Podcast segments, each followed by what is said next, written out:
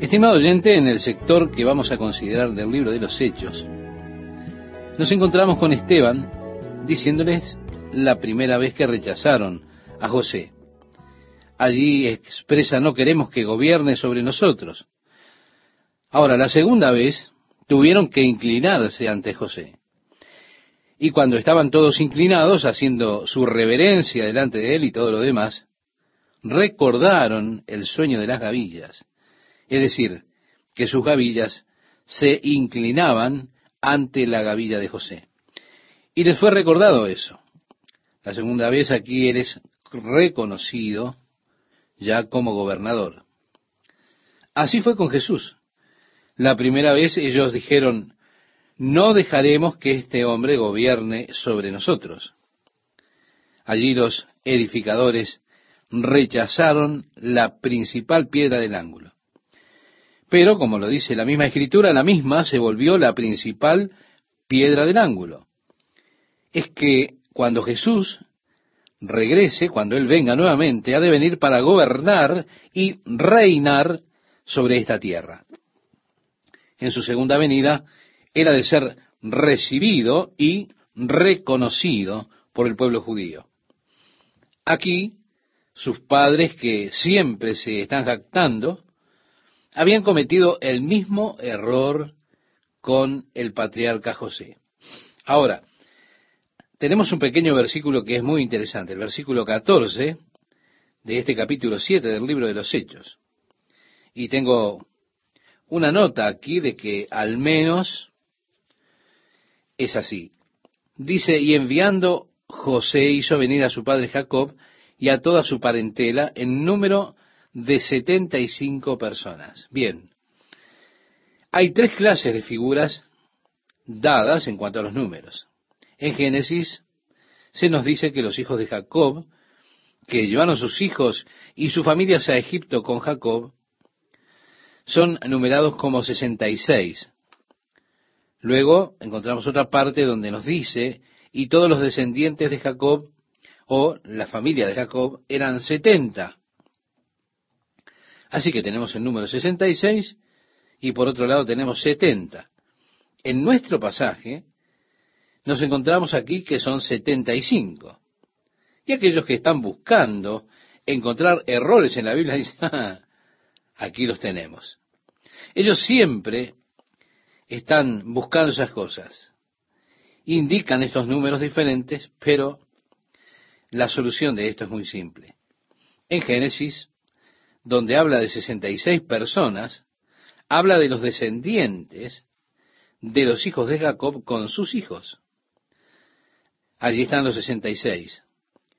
Pero José ya estaba en Egipto con sus hijos, lo cual completa el número de setenta contándolo a José con sus hijos y Jacob. Aquí, cuando habla de setenta y cinco en el libro de los Hechos, habla de toda clase de su parentela. Esto incluiría también no solo a los hijos, sino a las esposas. Así que con las esposas tenemos 66 más José, sus hijos, y más las esposas y Jacob, entonces tenemos el número 75. Por eso los números no son contradictorios. Es simplemente a quién se le está contando y en qué escenario se está haciendo esta declaración. Los que vienen con Jacob los hijos con sus niños. Ahora bien, los 75 incluye las esposas y los 66 que descendieron. Así se equilibra cuando usted entonces se toma la molestia de estudiar el asunto un poco más profundo. Lejos de haber contradicción, no la hay en absoluto. Ya en el versículo 15 encontramos que descendió Jacob a Egipto, donde murió él y también nuestros padres, por supuesto, él dijo, no quiero ser enterrado en Egipto, llévenme de regreso. Y así fueron trasladados sus restos a Siquem y fueron puestos en el sepulcro que había comprado Abraham de los hijos de Amor allí en Siquem. Ahora, cuando se acercaba el tiempo de la promesa que Dios le había jurado a Abraham, el pueblo creció y se multiplicó en gran forma allí en Egipto, hasta que llegó el momento en que se levantó otro rey que no conocía a José. Ese rey, usando de astucia con el pueblo judío, maltrató a los judíos y así lo dice Esteban, aquí en el libro de los Hechos, capítulo 7, desde el versículo 16 al 19. Él dice, maltrató a nuestros padres a fin de que expusiesen a la muerte a sus niños para que no se propagasen. Es que el faraón le ordenó a las parteras en cuanto a los niños hebreos que nacían. Él dijo, si es una niña, déjenla viva, si es un niño, mátenlo. Las parteras honraron a Dios, es decir, lo respetaron, lo temieron. Fue entonces que no obedecieron a Faraón. Por eso el faraón se enfureció. Finalmente las mandó buscar, las llamó y dijo, ¿cómo es que no les dije que maten a los niños recién nacidos? ¿Por qué no lo hicieron? Estas parteras respondieron, esas mujeres hebreas son diferentes a las egipcias. Es decir, son muy vigorosas y tienen a sus hijos antes que lleguemos, ellas ya están levantadas y salen antes de que nosotros lleguemos. El faraón dijo, ok, si es un niño, entonces arrójenlo al río, es decir, en el río Nido. En ese tiempo nació Moisés y su nacimiento fue agradable a Dios. En Génesis se dice que era un niño piadoso, también era un niño muy hermoso. De hecho, hay historias de la belleza que tenía Moisés, historias que dicen que cuando él caminaba por las calles era tan apuesto que todo el mundo se paraba y lo miraba. Bien, cuando bebé su madre lo vio y era tan hermoso. Y así fue criado tres meses en la casa de sus padres. Y luego él ya estaba siendo demasiado grande como para esconderlo. De modo que la hija de Faraón lo retiró de allí de el río Nilo, donde estaba Moisés en una canasta de juncos, conocido comúnmente como Moisés, y los padres de Moisés habían untado con brea esa canasta, le pusieron una tapa sobre ella para que quedara a prueba de agua. Le hicieron flotar en el río Nilo. La hija de Faraón fue a bañarse con sus damiselas y escuchó el llanto de un bebé. Entonces ordenó a las acompañantes que tenía que buscaran ese bebé de entre los juncos que estaban por allí y vio a este pequeño bebé y quedó encantado con él. Así que dijo, uno de los hebreos ha puesto a su hijo aquí en el río, pero este va a ser mío. Así que ella llevó a Moisés a casa y Moisés fue criado en las cortes de Egipto, fue educado en las escuelas y costumbres de Egipto. Bien, llegamos al versículo 22.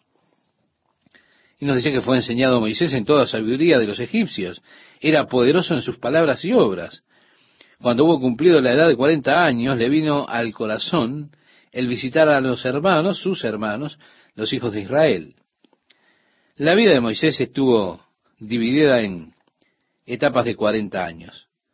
Cuarenta años de volverse algo, cuarenta años de entrenarse, cuarenta años preparándose en esas escuelas de Egipto.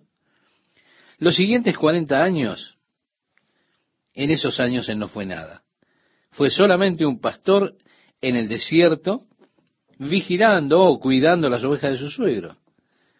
Los posteriores cuarenta años fueron en los cuales Dios le mostró que él puede tomar, es decir, Dios puede tomar de la nada a alguien y hacer algo de esa persona. Fue así que Moisés se volvió el líder más grande de personas, guiándoles fuera de la esclavitud de Egipto, dentro de aquel pueblo de Israel. Así que cuando Moisés cumplió los cuarenta, él decidió visitar el campamento hebreo. Y según el relato, en el versículo 24 de este capítulo 7 de Hechos, dice que al ver a uno que era maltratado lo defendió e hiriendo al egipcio, vengó al oprimido. Es decir, lo mató. Dice aquí, y esto es interesante, pero él pensaba que sus hermanos comprendían que Dios les daría libertad por mano suya, mas ellos no lo habían entendido así. Es decir, Moisés pensó, verdaderamente ellos saben que Dios me va a usar para librarlos. Ellos ya deben saber esto, pero ellos no sabían nada. Al día siguiente se presentó a unos de ellos, dos integrantes del pueblo de Israel que estaban riñendo, y los ponía en paz diciendo, varones, hermanos sois, ¿por qué os maltratáis el uno al otro? Entonces el que maltrataba a su prójimo le rechazó diciendo, ¿quién te ha puesto por gobernante y juez sobre nosotros? ¿Quieres tú matarme como mataste ayer al egipcio? Moisés cuando vio que lo que había hecho era conocido, supo que si llegaba esta noticia a Faraón iba a tener grandes problemas. Fue por eso que huyó a Egipto, se fue al desierto de Madián, y allí se casó con una de las hijas de uno de los sacerdotes y se volvió pastor cuidando las ovejas de su suegro, Jetro. Eso lo hizo por los siguientes 40 años. Nuevamente leemos que al oír esta palabra Moisés huyó, el verso 29, cuando le dijeron, ¿me vas a matar como hiciste con el egipcio? Y vivió como extranjero en tierra de Madián, donde engendró dos hijos. Pasados 40 años, un ángel se le apareció en el desierto del monte de Sinaí, en la llama de fuego de una zarza. Entonces Moisés, mirando, se maravilló de la visión. Se acercó para observar y vino a él la voz del Señor, yo soy el Dios de tus padres, el Dios de Abraham, el Dios de Isaac y el Dios de Jacob. Y Moisés temblando, no se atrevía a mirar, y le dijo el Señor, quita el calzado de tus pies, porque el lugar en que estás es tierra santa. Bueno, luego de estas palabras del Señor nos dice, ciertamente he visto la aflicción de mi pueblo que está en Egipto, y he oído su gemido, y he descendido para librarlos. Ahora pues, ven, te enviaré a Egipto. Es decir, he visto la aflicción, he escuchado su gemir, he venido a librarles. Eran palabras consoladoras del Señor. Así que con frecuencia nos damos cuenta que Dios está mirándonos, nos está viendo. A veces sentimos que Dios no escucha nuestras plegarias. Clamamos al Señor y parece que el cielo es de bronce y que no pasa nada. Pero Dios dijo, he visto, he oído, y lo que es mejor aún, he venido a librarlos. Así que Dios envió a Moisés para librar al pueblo. Ya en el versículo 35 nos dice a este Moisés, a quien habían rechazado diciendo, ¿quién te ha puesto por gobernante y juez? A éste lo envió Dios como gobernante y libertador por mano del ángel que se le apareció en la zarza. Vemos nuevamente la primera vez que Moisés vino como queriendo ser el libertador, él comenzó a actuar como desde esa posición, pero ellos lo rechazaron. La segunda vez que vino, ellos entonces sí reconocieron. Él era enviado por Dios para libertarlos. Ahora, estimado oyente, ¿puede ver usted lo que Esteban está haciendo en este discurso tan elocuente? Él les está diciendo, ustedes son como sus padres. La primera vez que Dios envió a alguien adelante, no lo reconocieron. La segunda vez le reconocen. Por supuesto, tenemos todo el trasfondo de Jesús. Jesús fue enviado por Dios. Pero ustedes hicieron peor que sus padres y no lo reconocieron a Él. Él habla de venir nuevamente, a de gobernar, Él reinará. Ustedes han rechazado su reino, pero Él ha de venir a gobernar y a reinar y ha de establecer el reino de Dios la segunda vez que Él venga. Así que ellos están siguiendo ese patrón de sus padres con su ceguera a la primera revelación de liberación por parte de Dios. Con todo, Dios obrará sus propósitos en su tiempo y Jesús ha de venir nuevamente y será reconocido como decía el profeta Zacarías en el capítulo 12 de su libro, versículo 10, y mirarán a mí a quien traspasaron. Así que vemos que ellos han de reconocerlo. Sí, se lamentarán por esa locura de haberlo rechazado a él tanto tiempo. Moisés lo sacó haciendo prodigios, señales en tierra de Egipto, en el Mar Rojo y en el desierto por cuarenta años. Una nota al margen que es interesante, Moisés se esforzaba haciendo lo que él sabía que Dios quería que hiciera, que era librar al pueblo. Pero esforzándose en hacerlo en la habilidad y la energía de su propia carne, sus propias fuerzas. Y en la habilidad natural, él no podía tener éxito enterrando a un egipcio después de haberlo matado. Ahora, cuando fue conducido y guiado por Dios, él enterró todo un ejército egipcio en el Mar Rojo, ¿se da cuenta? Esto muestra así, Dios lo llamó para que fuera un libertador. Pero si usted trata de hacer la obra de Dios con su habilidad natural, con sus energías, usted sin ninguna duda llegará un día que caerá sobre su rostro porque no podrá hacerlo. Ahora, cuando es guiado y conducido por el Espíritu de Dios, eso es asombroso. Y es asombroso lo que Dios puede hacer por medio nuestro cuando simplemente nos rendimos a Él. Este Moisés es quien dijo a los hijos de Israel, profeta os levantará el Señor vuestro Dios de entre vuestros hermanos como a mí, a Él oiréis. Les decía Esteban en su discurso en el verso 37. Como a mí. Es decir, ustedes no me reconocieron la primera vez, me rechazaron la primera vez, pero ahora he venido para librarlos de Egipto. Aquí es donde Moisés se dirige hacia el final del camino y profetiza de aquel profeta que habría de venir y dice, como a mí, y a él oiréis. Bien, Moisés le dio al pueblo la palabra de Dios. Recuerda, ellos dijeron, no queremos llegar cerca del monte. ¿Qué es lo que quiero decir? Que para ellos era terrible. Allí estaba aquel fuego, los truenos, ese sonido tremendo de trompeta, el temblor.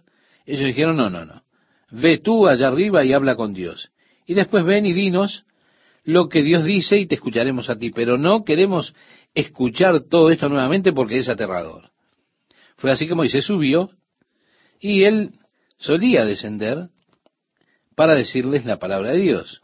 Fue así que les dio los diez mandamientos.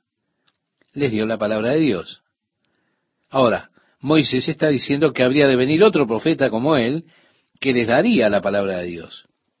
Así Jesús, cuando él vino, dijo, según lo relata el Evangelio de Juan, capítulo 14, verso 10, las palabras que yo os hablo, no las hablo por mi propia cuenta, sino que el Padre que mora en mí, Él hace las obras. Esas son las palabras de Dios. Jesús es quien las está diciendo. Así que el profeta que decía, como Moisés, y a él oiréis, ese profeta es Jesús.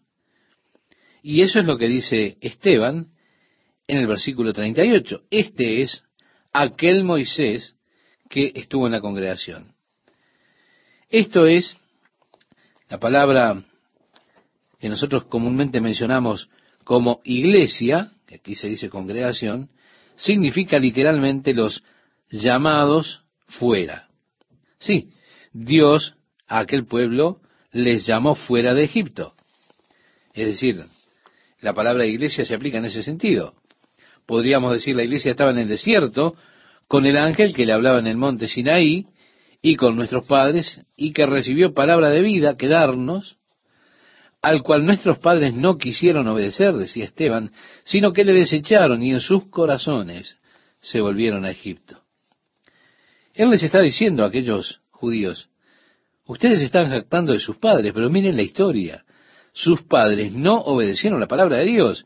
Ellos le dijeron a Moisés, dinos ¿Qué dice Dios y escucharemos? Pero no lo escucharon, no obedecieron la palabra de Dios. Al cual nuestros padres no quisieron obedecer, decía Esteban, sino que le desecharon y en sus corazones se volvieron a Egipto, es decir, anhelaban Egipto. Si usted recuerda, ellos deseaban la carne de Egipto. Y dijeron, estamos cansados de este maná. Estamos cansados de esto. Es blando, sin sabor. Oh, si tan solo tuviésemos ajo y cebollas para mezclarlo. Estamos tan hambrientos de carne. No he mordido un pedazo de carne en tanto tiempo, ¿se da cuenta? Ellos estaban simplemente murmurando y quejándose por la comida de ángeles que Dios les estaba dando. Estaban cansados del maná. Maná, maná, maná y maná. ¿Se da cuenta a lo que me refiero? Estaban hartos. Cuando dijeron a Aarón, haznos dioses que vayan delante de nosotros, porque a este Moisés que nos sacó de la tierra de Egipto, no sabemos qué le haya acontecido. Sí, él estuvo 40 días en la montaña. Comenzaron a pensar, bueno, algo le pasó. Nosotros no sabemos qué fue lo que le pasó, así que vamos a hacernos algunos dioses. Y fue así que se hicieron un becerro y ofrecieron sacrificio al ídolo. Y Esteban dice, esos son sus padres, sus gloriosos patriarcas, de los que siempre se jactan ustedes. Entonces hicieron un becerro y ofrecieron sacrificio al ídolo, y en las obras de sus manos se regocijaron, los dioses que ellos hicieron para ellos mismos. Y siempre es así. Bien, Dios se apartó y los entregó a que rindiesen culto al ejército del cielo, como está escrito en el libro de los profetas. ¿Acaso me ofreceréis víctimas y sacrificios en el desierto por cuarenta años, casa de Israel? ¿Acaso me ofrecisteis esto? Antes bien llevasteis el tabernáculo de Moloch, el dios del placer, y la estrella de vuestro dios Renfán, figuras que os hicisteis para adorarlas. Os transportaré pues más allá de Babilonia, dijo Dios. La gente, sus padres, se apartaron de Dios, se hicieron idólatras y comenzaron a adorar estos dioses. Y Dios dijo, voy a dejar que sean llevados cautivos más allá de Babilonia. Agrega Esteban, tuvieron nuestros padres el tabernáculo del testimonio en el desierto como había ordenado Dios cuando dijo a Moisés que lo hiciese conforme al modelo que había visto. Ellos entonces tuvieron ese tabernáculo y el tabernáculo cuando Dios les dio las especificaciones, Dios dijo, sean exactos, háganlo exactamente como les dije. ¿Por qué? Porque el tabernáculo era un modelo del cielo, el lugar santísimo. La presencia de Dios rodeada de querubines. Era un modelo del cielo. Sí, un tipo de las cosas celestiales de aquello que hay allí. Dios les dio ese tabernáculo, un lugar donde ellos podían venir a encontrarse con Dios. Lugar donde el sumo sacerdote podía entrar al lugar santísimo, donde moraba la Shekinah, es decir, la gloria y la presencia de Dios, y ellos tenían ese tabernáculo de testimonio en el desierto. En el tabernáculo ellos tenían el lugar santísimo, el arca del pacto, las dos tablas de piedra sobre las cuales Dios había tallado los diez mandamientos, era el testimonio de Dios. El verso 45 dice Esteban allí, el cual recibido a su vez por nuestros padres, lo introdujeron con Jesús. Como le dije, Jesús es el nombre griego para la palabra hebrea Josué. Así que Josué condujo al pueblo a la tierra prometida. El nombre de Jesús es en hebreo el nombre Josué. El nombre Josué, estimado oyente, significa Jehová es salvación. Amigo oyente, amigo oyente, leemos en el versículo 44 de este capítulo 7 y nos dice, tuvieron nuestros padres el tabernáculo del testimonio en el desierto, como había ordenado Dios cuando dijo a Moisés que lo hiciese conforme al modelo que había visto. Sí, ellos tenían ese tabernáculo y el tabernáculo cuando Dios les dio las especificaciones les dijo que fueran precisos. Es decir, háganlo como les dije. ¿Por qué? Porque el tabernáculo era un modelo del cielo mismo. Dios les dio a ellos ese tabernáculo y era un lugar al cual ellos podían venir para encontrarse con Dios, un lugar en el cual el sumo sacerdote podía ingresar al lugar santísimo y allí estaba la gloria de la Shekinah, la presencia de Dios. Ellos tenían este tabernáculo del testimonio en el desierto. Ahora, en el tabernáculo ellos tenían, además del lugar santísimo, en ese lugar tenían aquella pequeña arca del pacto en la cual estaban las dos tablas de piedra sobre las cuales Dios había tallado los diez mandamientos. Estaba ese testimonio de Dios. Dice el verso 45, el cual recibido a su vez por nuestros padres, lo introdujeron con Josué al tomar posesión de la tierra de los gentiles, es decir, la tierra de Canaán, que estaba ocupada por los gentiles, a los cuales Dios arrojó de la presencia de nuestros padres hasta los días de David. Fue David quien más o menos completó la ocupación de la tierra. Continúa diciendo, este halló gracia delante de Dios y pidió proveer tabernáculo para el Dios de Jacob. Está hablando de David y su deseo de construir un templo para Dios. Pero agrega Esteban, más Salomón le edificó casa. Si bien el Altísimo no habita en templos hechos de mano, como dice el profeta, el cielo es mi trono y la tierra el estrado de mis pies. ¿Qué casa me edificaréis? dice el Señor, o cuál es el lugar de mi reposo? ¿No hizo mis manos todas estas cosas? Sí, es la pregunta que hace aquí el profeta por boca de Esteban en esta ocasión. ¿No hizo mi mano todas estas cosas? Podríamos decir que es casi patéticamente humorístico que una persona pueda pensar que él está haciendo una gran cosa cuando ofrenda para Dios. Dios dijo, oigan, todo es mío. ¿Me construirás casa donde yo habite? Escucha, los cielos de los cielos. Si recuerda cuando Salomón construyó el templo, lo dedicó y en esa dedicación dijo, Señor, los cielos y los cielos de los cielos no te pueden contener, cuanto menos esta casa que hemos construido. Es decir, no la hemos construido para tratar de confinarte a un lugar. Reconocemos que eres omnipresente, que trasciendes el universo. No podemos escaparnos de ti. Ahora, queremos un lugar en el cual podamos venir a encontrarnos contigo. Ese fue el propósito de aquel lugar, poderse encontrar o congregarse con Dios. Es importante, creo yo, que estemos conscientes de la presencia de Dios donde quiera o por doquiera que vayamos. Yo creo que en ocasiones tenemos una falsa impresión, aún en nuestras oraciones, al comienzo del culto. Oh Señor, es tan bueno estar congregados aquí en tu presencia. Te agradecemos, Señor, de que podemos venir a, a tu presencia. Espera un momento. En la presencia de Dios estamos todo el día. También cuando se le está gritando a los hijos, se está en la presencia del Señor. ¿O no dijo David? ¿A dónde huiré de tu presencia? Si subiera a los cielos, allí estás tú. Y si en el Seol hiciera mi estrado, he aquí, allí tú estás. Si tomare las alas del alba y habitar en el extremo del mar, aún allí me guiará tu mano, decía en el Salmo 139, versos 7 al 10. Así que ellos tenían que estar conscientes de que Dios es un Dios omnipresente. Él está presente en todas partes. Créame, nosotros necesitamos también esta conciencia. La conciencia clara de la presencia de Dios. Eso es una de las cosas más importantes que nosotros los cristianos deberíamos tener. Señor, tú estás conmigo. Nunca me dejas. No puedo escapar de tu presencia. Tú vas conmigo. Tú vas delante de mí, tú vas detrás de mí. Estoy rodeado de tu presencia.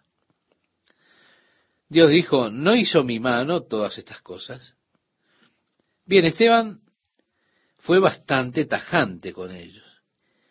Quiero decir, él fue muy inteligente, tomando su tiempo para explicar, yendo a través de la historia y de pronto, de repente, no sé, quizá alguien por ahí se estaba comenzando a dormir o algo por el estilo, y fue así que de pronto exclamó, duros de servicio e incircuncisos de corazón y de oídos.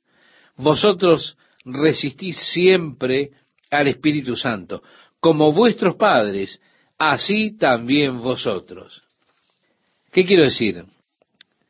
Quiero referirme a que él estaba enojado con ellos, porque para decirles así, duros de servir e incircuncisos de corazón y de oídos, vosotros siempre resistís al Espíritu Santo, como vuestros padres, así también vosotros.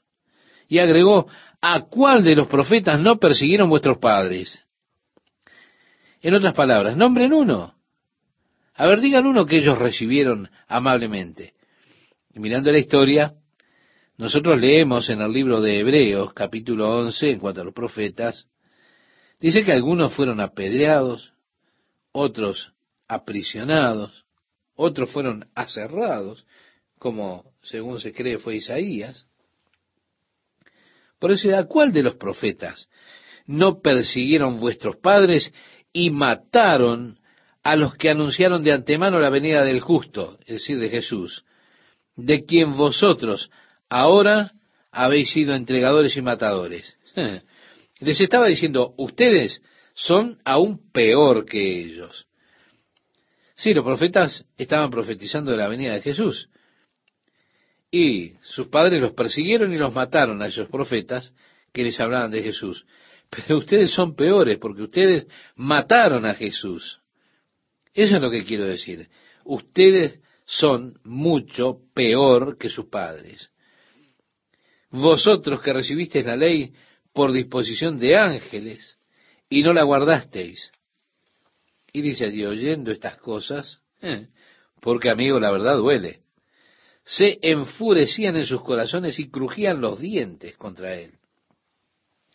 Ah, me parece verlo ya, comenzaban a moverse de un lado para el otro, inquietos. Pero Esteban, lleno del Espíritu Santo, puesto los ojos en el cielo, vio la gloria de Dios y a Jesús que estaba a la diestra de Dios.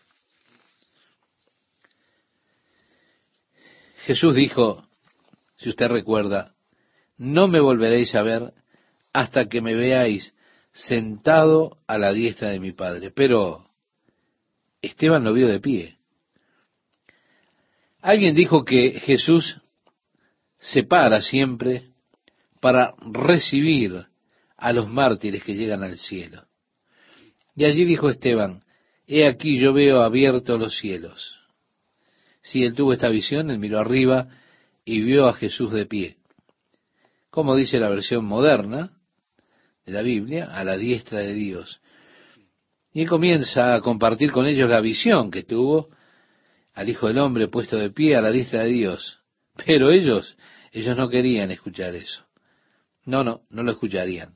Entonces ellos dando grandes voces se taparon los oídos. Es decir, comenzaron a gritar y cerraron sus oídos. No queremos saber la verdad, no queremos escuchar la verdad.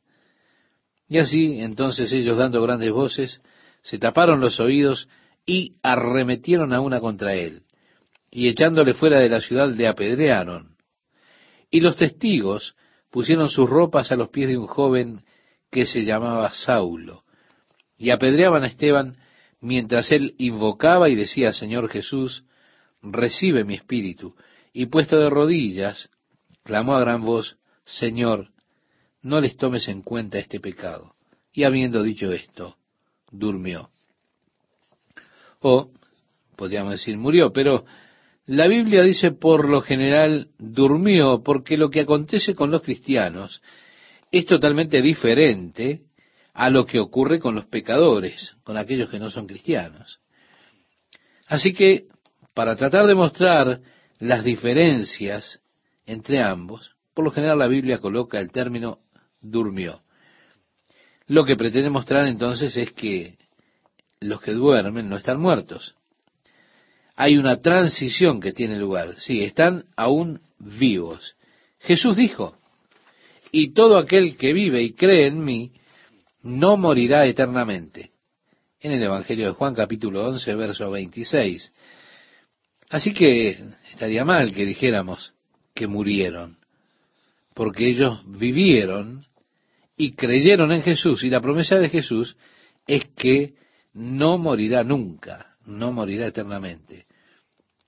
La promesa no es que usted habrá de vivir para siempre en este cuerpo, gracias a Dios. Pablo dijo, seremos transformados en un momento, en un abrir de ojos a la final trompeta, esto corrompido será transformado en incorrupción, esto mortal en inmortalidad. Si algún día, si el Señor aún demora un poco, quizá usted se ponga a leer el periódico allí en la mañana y se encontrará con que el periódico dice Chuck Smith, pastor de Calvary Chapel, anoche murió. Ah, no lo crea, ¿eh? Eso es el típico reporte, pero está mal. Tendrían que escribir, si quieren hacerlo de forma acertada, Chuck Smith se mudó anoche de una choza usada a una nueva mansión. Un edificio de Dios no hecho de manos, eterno en los cielos, porque eso es lo que dice la Biblia. La Biblia trata de indicar lo que sucede a los creyentes y lo pone en un contraste grande con lo que acontece con los no creyentes cuando el espíritu deja el cuerpo. Por eso siempre que se hace referencia a los cristianos dicen duermen en Cristo. Esto no está enseñando el dormitar del alma, no, no, no. Solo está haciendo una separación entre los cristianos y los que no lo son, cuando llega el momento de irse el espíritu del cuerpo. Bien, Saulo. Se nos presenta ahora otro personaje. Saulo es un joven. Él está allí vigilando las ropas de aquellos que estaban apedreando a Esteban. Él estaba consintiendo en la muerte de Esteban, como leemos en el siguiente versículo del capítulo 8. Así que nuevamente nos encontramos con este joven Saulo. Resulta interesante cuando prosigamos en el libro de los Hechos que este joven ha de volverse uno de los principales personajes de la iglesia primitiva. Pero en el capítulo 8 nosotros encontramos y Saulo consentía en su muerte, en la muerte de Esteban. En aquel día hubo una gran persecución contra la iglesia que estaba en Jerusalén y todos fueron esparcidos por la tierra de Judea y de Samaria, salvo los apóstoles. Parece que Pablo era uno de los cabecillas, es decir, uno de los que encabezaba la persecución contra la iglesia. Leemos en el versículo 3, y Saulo asolaba la iglesia, y entrando casa por casa arrastraba a hombres y a mujeres, y los entregaba en la cárcel. En el capítulo 11 se nos dice, ahora bien, los que habían sido esparcidos a causa de la persecución que hubo con motivo de Esteban, pasaron hasta Fenicia, Chipre y Antioquía, no hablando a nadie la palabra, sino solo a los judíos. Pero había entre ellos unos varones de Chipre y de Sirene, los cuales cuando entraron en Antioquía, hablaron también a los griegos, anunciando el Evangelio del Señor Jesús, y la mano del Señor estaba con ellos, y gran número creyó y se convirtió al Señor. Una cosa interesante acerca de esto es que los que fueron perseguidos, bueno, ellos fueron masacrados. Por donde sea que iban ellos, iban predicando a Cristo. Ellos eran testigos de la resurrección de Jesús. Así que, aunque la persecución era muy dura contra la iglesia, Dios con todo usó esa persecución para que la iglesia se extendiera a través de toda la tierra en principio sobre toda aquella área.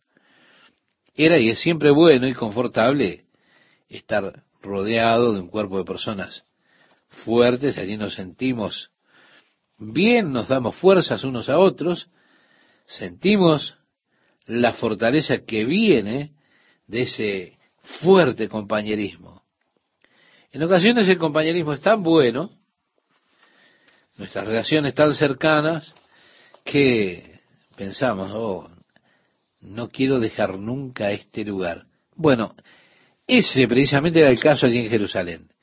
Era tan emocionante ver el Espíritu de Dios moviéndose, se hacían milagros, había un verdadero movimiento de Dios y muchas personas estaban ansiosas por ser parte de ese movimiento de Dios.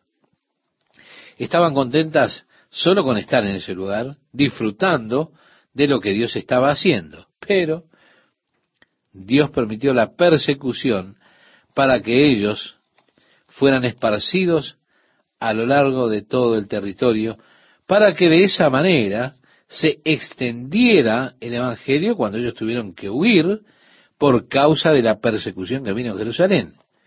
Es decir, la mano de Dios estaba en la persecución. Fue así que ellos fueron a Antioquía, predicaron, al principio solamente a los judíos, pero después algunos vinieron de Chipre, sabemos que Bernabé era de Chipre. Le predicaron a los griegos, es decir, a los gentiles, y muchos creyeron.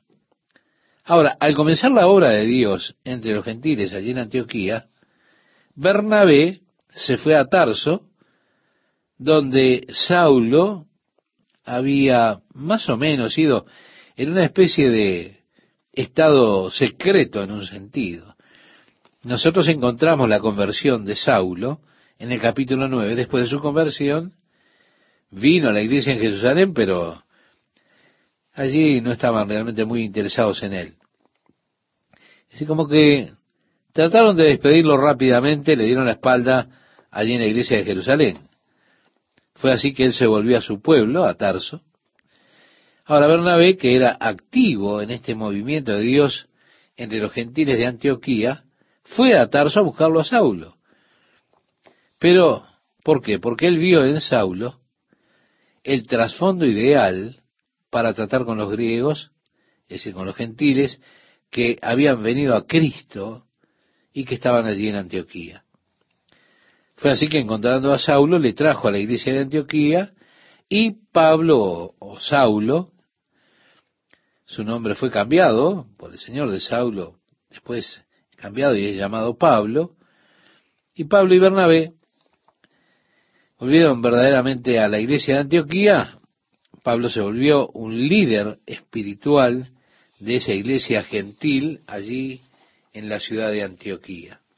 Usted verá, Pablo creció en Tarso, se crió en ese lugar. Él adquirió la cultura griega, no obstante, siendo criado en un hogar, en una familia judía, después él vino a Jerusalén, estuvo en la escuela bajo el rabí Gamaliel, bajo ese maestro, él se volvió muy versado en la cultura hebrea y en las Sagradas Escrituras. Así que usted tiene aquí un hombre muy versado en las Escrituras. Con todo, él sabía muy bien lo que tenía que ver con la cultura griega. Estaba capacitado, idealmente, encajaba en el ministerio que el Señor tenía para él entre los gentiles, lo cual leemos en el libro de los Hechos y lo haremos mientras continuemos nuestro estudio. Ahora, la cosa me interesa. Saulo era uno de los principales perseguidores que hizo la persecución que él trajo, que la gente huyese hasta Antioquía, a ese lugar donde luego el Evangelio es predicado, y luego allí es donde Pablo comienza su ministerio, justamente allí en Antioquía. Dios tiene una forma interesante de resolver las cosas, ¿verdad? Ah, a mí me resulta divertido ver a Dios cuando obra de esta manera. Así que él, a través de la persecución de Saulo, promovió que la obra comenzara en Antioquía.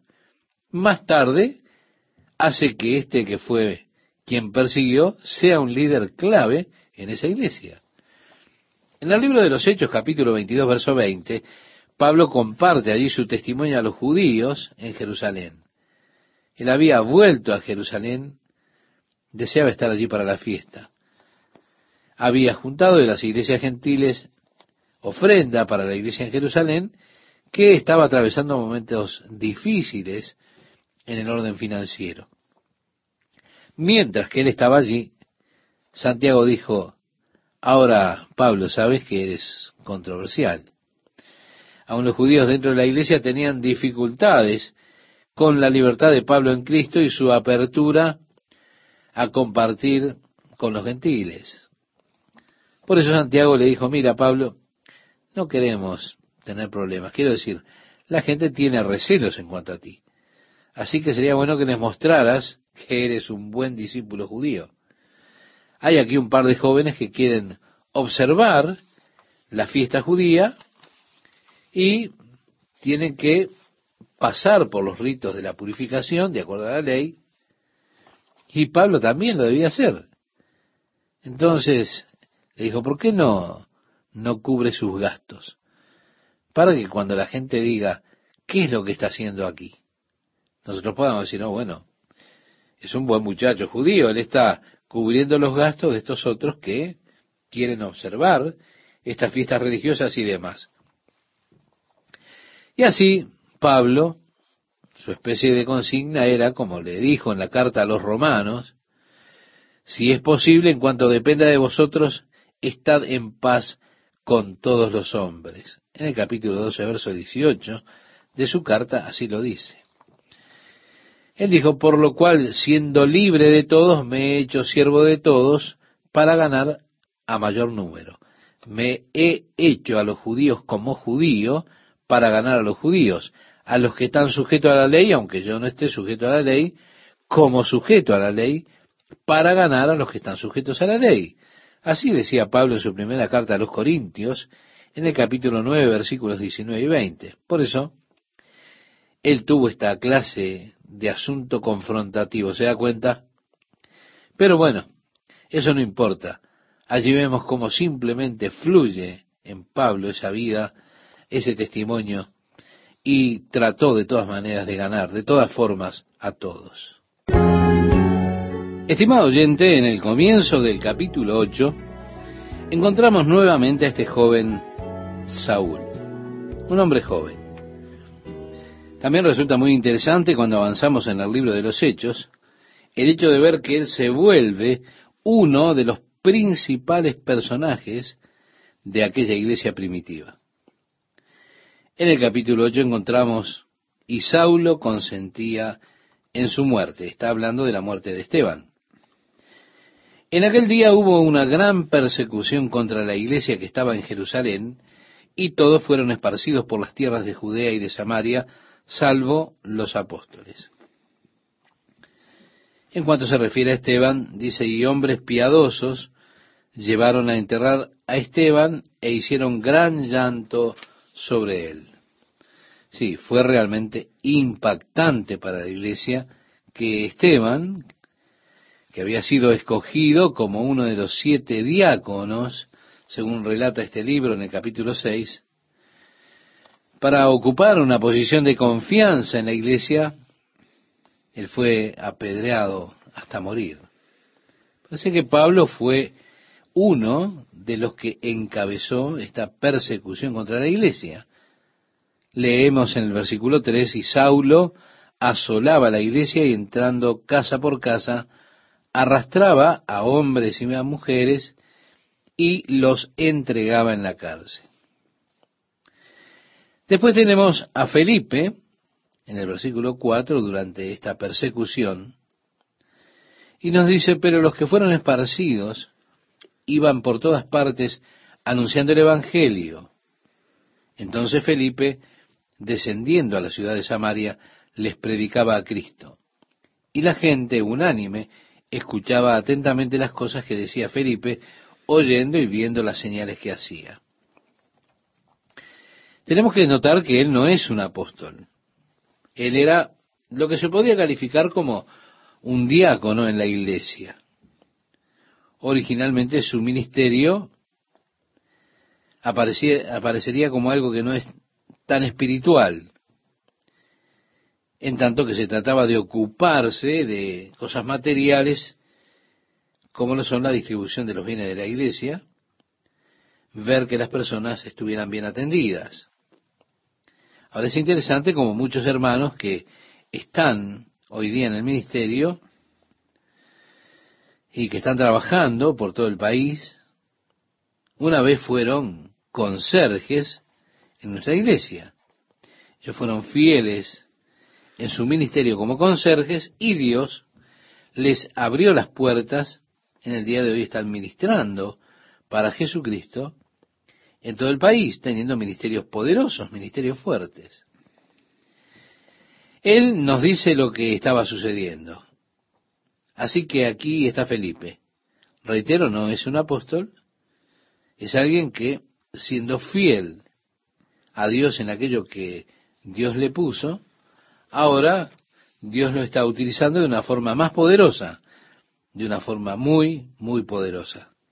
Dios a través de él obra milagros y las personas son atraídas y guiadas por él debido a los milagros que son hechos.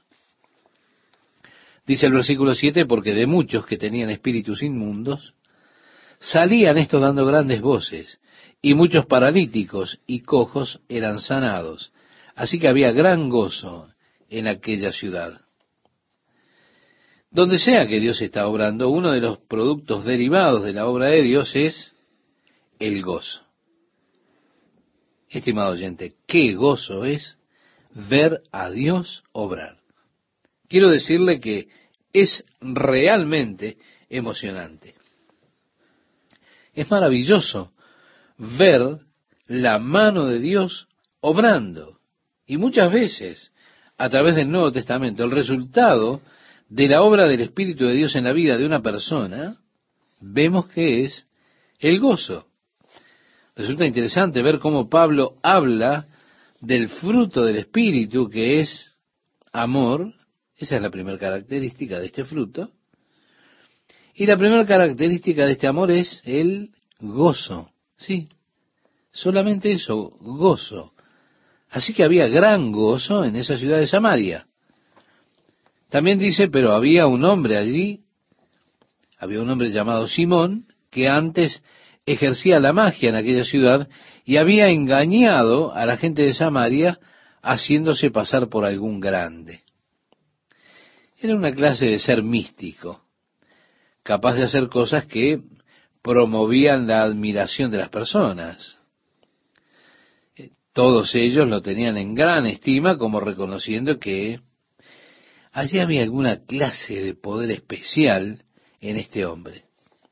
A este oían atentamente todos, desde el más pequeño hasta el más grande, diciendo, este es el gran poder de Dios. Y le estaban atentos, porque con sus artes mágicas les había engañado mucho tiempo. Pero, cuando creyeron a Felipe que anunciaba el Evangelio del reino de Dios y el nombre de Jesucristo, se bautizaban hombres y mujeres. Es decir, ellos dejaban ya de adular a este Simón y eran atraídos por el ministerio de Felipe, eran bautizados, tanto hombres como mujeres. Pero mire lo que dice, también creyó Simón mismo, y habiéndose bautizado, estaba siempre con Felipe, y viendo las señales y grandes milagros que se hacían, estaba atónito. Ahora, él probablemente siempre utilizaba ilusiones y todas sus artes, pero cuando él vio a Felipe, quizá trataba de imaginarse, ¿cómo fue que hizo esto? ¿Se da cuenta? Es que es interesante como estas personas que son llamadas de esta manera, son llamados magos, por supuesto todos sabemos que en lo que hacen hay algún truco en eso. Pero las personas ven a un mago que hace un truco interesante y tratan de imaginar, saber cómo es que hace esto. Ahora, ellos venden a otros esos secretos de cómo se hacen esos trucos. Sí, se trata de un asunto comercial entre aquellos que practican el arte de la magia. Por eso decimos, él probablemente estaba tratando de imaginarse, a ver, ¿qué, qué es lo que hace Felipe? Dice el verso 14, cuando los apóstoles que estaban en Jerusalén, recuerde que los apóstoles se habían quedado en Jerusalén. Si los apóstoles eran suficientemente poderosos, por decirlo de alguna manera, tanto que ellos no tuvieron que doblegarse cuando vino la persecución. Ellos permanecieron allí en Jerusalén.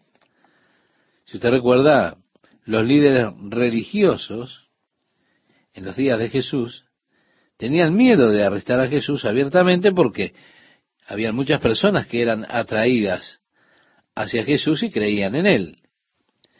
Y ellos tuvieron que conspirar con Judas Iscariote para atrapar a Jesús cuando no había nadie allí a su alrededor y tuvieron que hacer todo y terminarlo antes de que las personas se dieran cuenta de qué era lo que estaba pasando, lo que estaba sucediendo.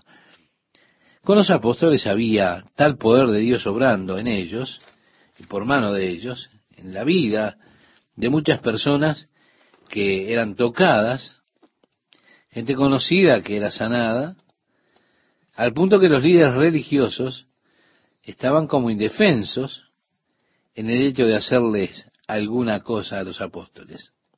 Por eso ellos más o menos estaban libres de quedarse en Jerusalén, pero las otras personas, los otros creyentes, así como nosotros, tenían que irse y eran esparcidos por todos los lugares.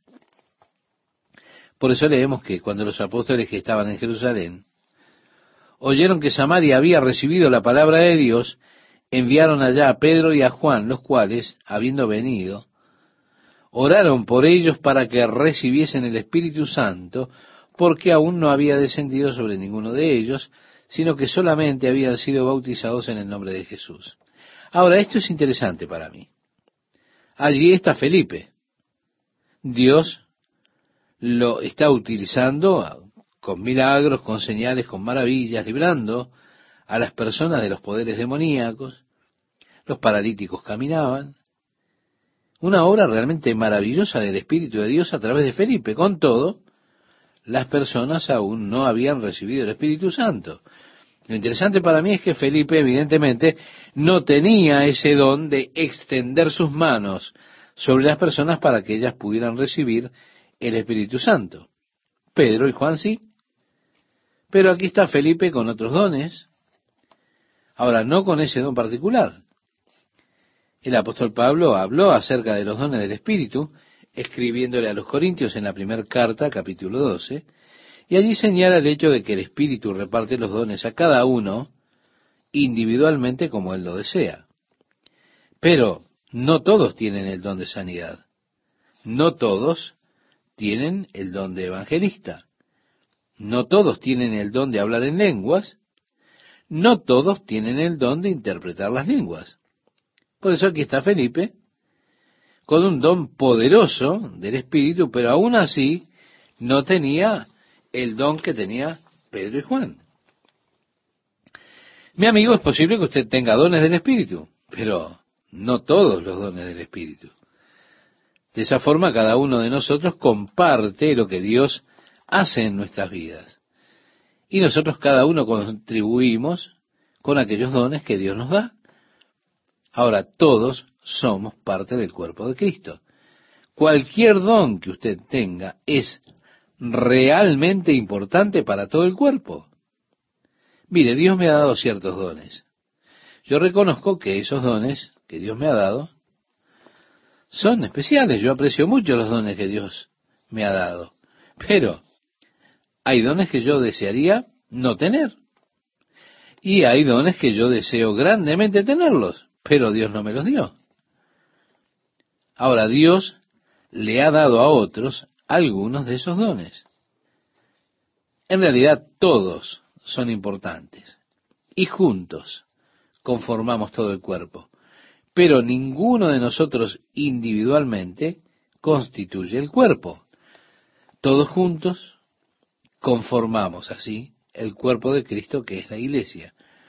Ahora, muchas veces las personas sienten, mi don es tan insignificante, nadie lo nota. Ellos no saben lo que Dios está haciendo en mi vida. Y así hay personas que tienen una tendencia tal porque su don no es un don del tipo prominente que recibe o merece la atención pública y por eso ellos piensan que no es importante. Hay muchas personas aquí en Calvary Chapel que tienen el don de la oración intercesora. Y créame, yo pienso que este es probablemente uno de los dones más importantes en nuestra iglesia. Es lo que nos mantiene avanzando. Aquellos que tienen el don de la oración intercesora son los que nos hacen avanzar. ¿de qué valor es este don? ¿Qué bendición son ellos? Y todos nos beneficiamos, pero resulta que usted no sabe quiénes son. Ahora, Dios ha escogido colocar el mayor honor en alguno de estos cuyos dones no son prominentes, no son reconocidos. Ahora están aquellos que son fieles en el ejercicio de sus dones, dones que realmente no son prominentes, pero que sobresalen en lo que se refiere a la iglesia. Dios ha escogido colocar en ellos el más hermoso de los dones. Así nosotros, cada uno de nosotros, ejerciendo nuestros dones, los dones que Dios nos ha dado, y por supuesto mi don, el don de enseñar, se da cuenta, yo pienso que soy como una boca en el cuerpo. Y la boca siempre obtiene o llama la atención, ¿verdad? Aún así, cuando estemos delante del Señor, nosotros siempre pensamos que aquellos que están en una posición prominente, amigo, cuando estemos delante del Señor para recibir la recompensa por las cosas que hemos hecho en nuestro cuerpo, nosotros pensamos, ja, Él estará allá arriba, en la cima. Aquellos que estén en la cima, estimado oyente, usted se sorprenderá. Usted dirá, ¿y estos quiénes son? ¿De dónde salieron? Yo nunca los había visto antes. Dios ha escogido colocar sobre ellos la más abundante gloria. O en algún lugar allá atrás, en el fondo, si usted busca con cuidado allí, quizá pueda encontrarme a mí, si usted se esfuerza en mirar. Pero Créame, tendremos muchas sorpresas cuando lleguemos al cielo. Jesús decía en el Evangelio de Mateo, capítulo 6, verso 6, cuando ores, ve a tu habitación, cierra la puerta, ora a tu Padre en secreto, y tu Padre que ve en lo secreto, te recompensará públicamente. Llegará ese día cuando Dios ha de recompensarlo a usted por su fidelidad en el ejercicio de ese don que Él ha querido darle para bien de toda la iglesia. Volviendo a nuestro pasaje, Pedro y Juan fueron allí. Ellos tenían el don de extender sus manos para que las personas pudieran recibir el Espíritu Santo. El versículo 16 nos dice, porque aún no había descendido sobre ninguno de ellos.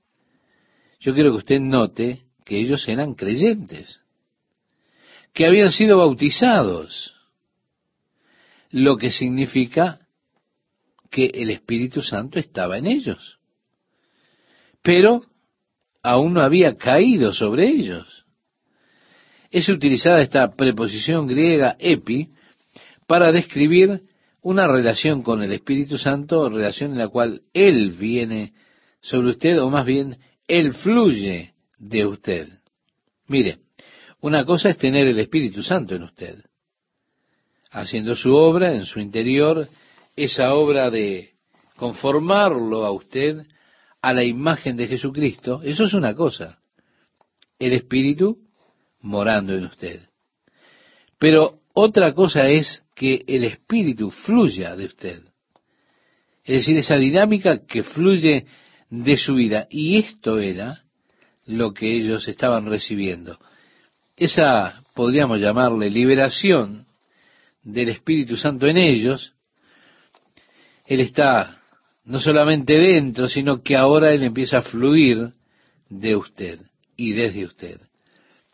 Lo que Jesús describió, por ejemplo, en el Evangelio de Juan, capítulo 7, versículo 37, cuando decía, si alguno tiene sed, venga a mí y beba, el que cree en mí, como dice la Escritura, de su interior correrán ríos de agua viva. Y agrega Juan, esto dijo del Espíritu que habían de recibir los que creyesen en él, pues aún no había venido el Espíritu Santo. Sí, ese fluir. Así que Pedro y Juan extendían sus manos sobre las personas y ellos recibían este fluir del Espíritu Santo en sus vidas. Entonces, dice el relato, les imponían las manos y recibían el Espíritu Santo. Cuando vio Simón que por la imposición de las manos de los apóstoles se daba el Espíritu Santo, les ofreció dinero diciendo, dadme también a mí este poder. Se da cuenta, él era un mago. Pero ahora esto para él resulta de lo más interesante. Y dijo, yo quiero comprar este truco. A ver, denme también este poder, para que a cualquiera que yo impusiera las manos reciba el Espíritu Santo. Desde entonces esto es conocido como una simonía.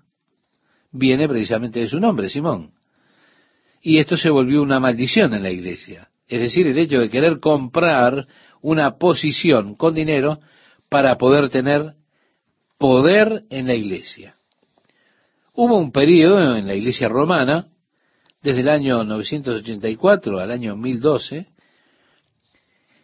periodo en el cual el oficio principal se vendía al mejor postor. No duraban mucho en esos días, en ese oficio. El tiempo del principal de Roma en ese oficio era muy corto. Ellos lo compraban y habían sobornos abiertos y se vendían los puestos en la iglesia. Esto formó parte de los años oscuros. Por eso fue llamado ese periodo, periodo de oscurantismo. Ahí estaba la idea de tratar de comprar con dinero posición y poder. Pero Pedro le dijo a este Simón, el mago Simón, tu dinero perezca contigo, porque has pensado que el don de Dios se obtiene con dinero.